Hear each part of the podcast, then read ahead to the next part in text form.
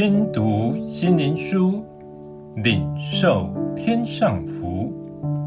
天路客，每日灵粮。第一百六十七日，圣殿的灯。利未记二十四章第二节，要吩咐以色列人，把那为点灯捣成的青橄榄油拿来给你，使灯常常点着。以前以色列人建圣殿，在圣殿里的灯要纯净且持续二十四小时都点着，让圣所永远是光明，也是明亮的。而这灯是靠近至圣所，神的约柜所放之处，所以这生命之灯和赐生命的神是相连不可分离的。今日我们的身体就是圣灵的殿，在我们必有神的光和神的约柜所在，里面有神的话和神的同在彰显。所以里面若失去了灯，就黑暗。看不到神的话和神自己的彰显，变成空而无用的圣殿，那就成为空壳而已。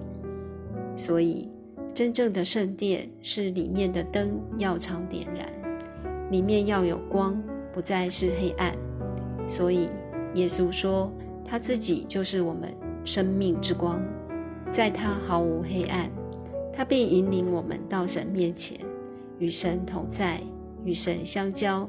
使我们生命中充满了活力。圣殿的灯是要点着，我们里面的灯也要点亮，不能忽亮忽灭。这样，当黑暗临到时，因没有光，我们必陷入危险中。因为离了神，我们就不能做什么。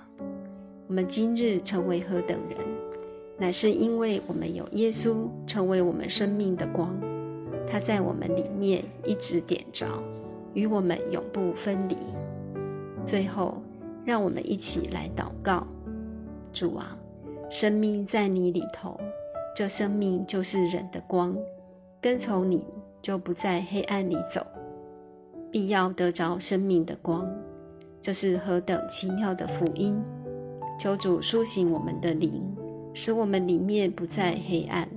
而是你神圣的话成为我们的光，指引我们的心来到你面前，得见你的面，让我们真正成为你的圣殿，充满从你来的荣光。